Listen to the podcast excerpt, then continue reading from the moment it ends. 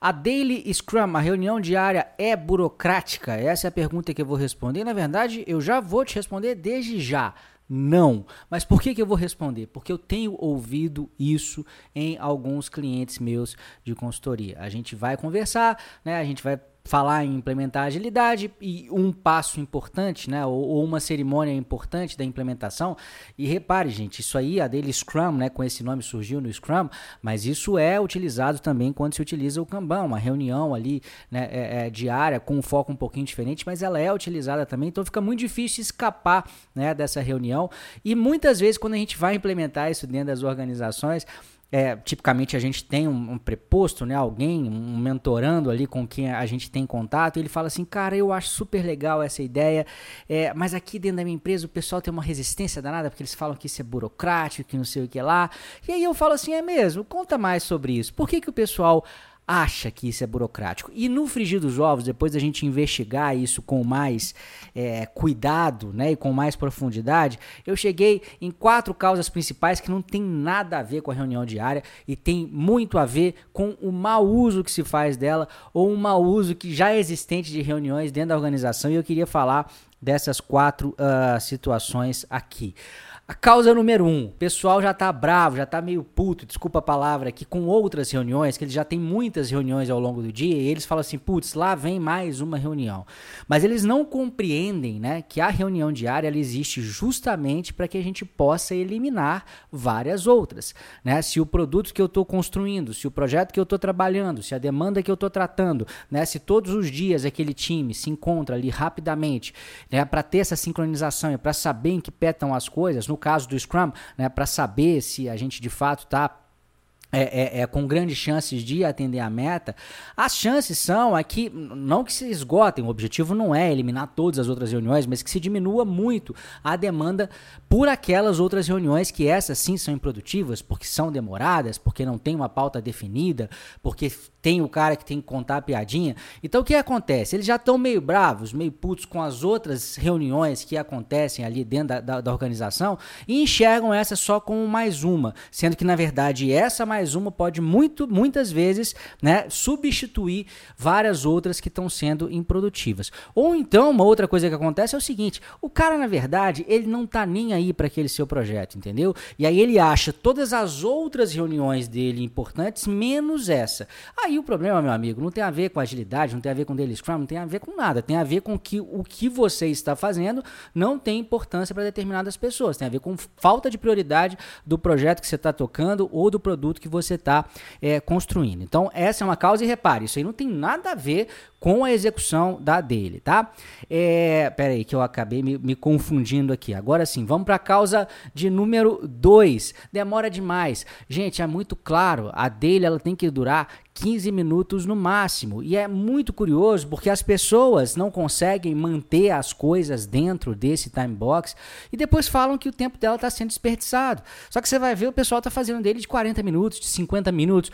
Ah, mas não dá, Andriele, para fazer menos. É lógico que dá, mas você tem que entender qual que é o objetivo dessa reunião. Isso está muito claro, gente, no Scrum Guide, qual que é o propósito da Daily Scrum. Olha só, inspecionar o progresso em direção à meta da sprint e adaptar o sprint backlog conforme necessário ajustando o próximo trabalho planejado. Então a gente simplesmente vai dizer, olha, como é que é? Estamos com grandes chances de atender a meta da sprint? Sim ou não? Não. O que, que a gente pode fazer para melhorar isso? Não tem esse papo, não, é, não existe essa obrigação de que o time inteiro tem que responder as três perguntas: o que, que eu fiz ontem, o que, que eu vou fazer amanhã, o que está me impedindo. Gente, isso foi um template que surgiu nos primórdios do Scrum, tá? É, para tentar orientar as pessoas e, de fato, em muitos cenários, depois que, né, que o time se acostuma a lidar com esse template, ele até funciona muito bem, mas o objetivo da dele não é, pelo amor de Deus, não é responder as três perguntas, é checar se realmente estamos com grandes probabilidades de atender a meta e caso haja algum motivo ali para correção de rota,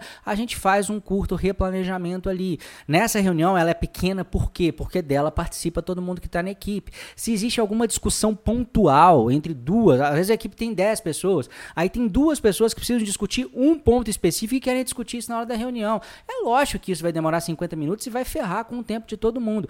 Agora, se você se ativer né, a esse propósito específico, dá para caber dentro dos 15 minutos e dessa forma eu tenho certeza as pessoas vão enxergar dele né, com outros olhos e não com essa visão aí de burocrática.